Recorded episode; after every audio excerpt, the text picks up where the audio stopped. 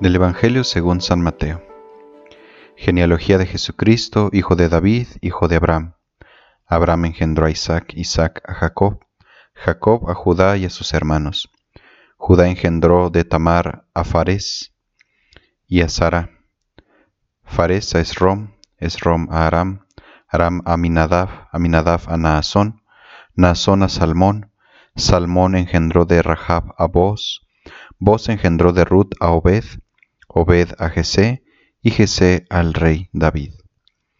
David engendró de la mujer de Urías a Salomón, Salomón a Roboam, Roboam a Abia, Abia a Asaf, Asaf a Josafat, Josafat a Joram, Joram a Osías, Osías a Joatam, Joatam a Acaz, Acaz a Ezequías, Ezequías a Manasés, Manasés a Amón, Amón a Josías. Josías engendró a Jeconías y a sus hermanos durante el destierro en Babilonia. Después del destierro en Babilonia, Jeconías engendró a Salatiel, Salatiel a Zorobabel, Zorobabel a Abiud, Abiud a Eliakim, Eliakim a Azor, Azor a Sadoc, Sadoc a Akim, Akim a Eliud, Eliud a Eleazar, Eleazar a Matán, Matán a Jacob, y Jacob engendró a José, el esposo de María, de la cual nació Jesús, llamado Cristo. De modo que el total de las generaciones desde Abraham hasta David es de catorce, desde David hasta la deportación a Babilonia es de catorce, y desde la deportación a Babilonia hasta Cristo es de catorce. Palabra del Señor. Los saludo nuevamente amigos de Jesús para Millennials. En la antigüedad era común y muy simbólico de qué familia provenías. Por eso el Evangelio de hoy nos invita a echar un vistazo al Dios que se hizo hombre y que nos muestra su familia. Porque Jesús no niega que tiene raíces, que tiene ancestros entre los hombres en cuanto a su humanidad. Porque precisamente viene a sanar las familias y sus generaciones.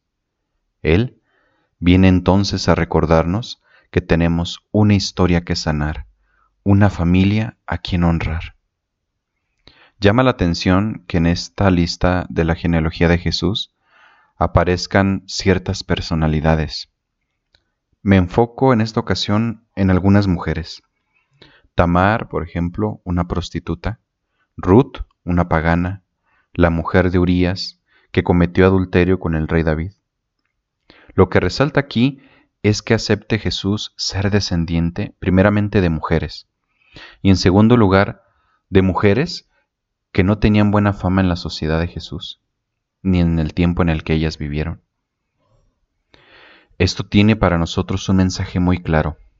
No despreciemos ni nos avergoncemos de quienes son nuestros ancestros, nuestros familiares.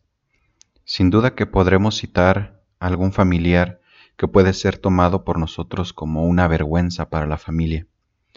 Pero el mismo Dios hecho hombre no se avergüenza de los suyos. Aprendamos como Jesús a aceptar y a sanar las heridas familiares que tenemos, a abrazar nuestro pasado y a nuestros antepasados. Todas las familias necesitan ser sanadas en sus raíces.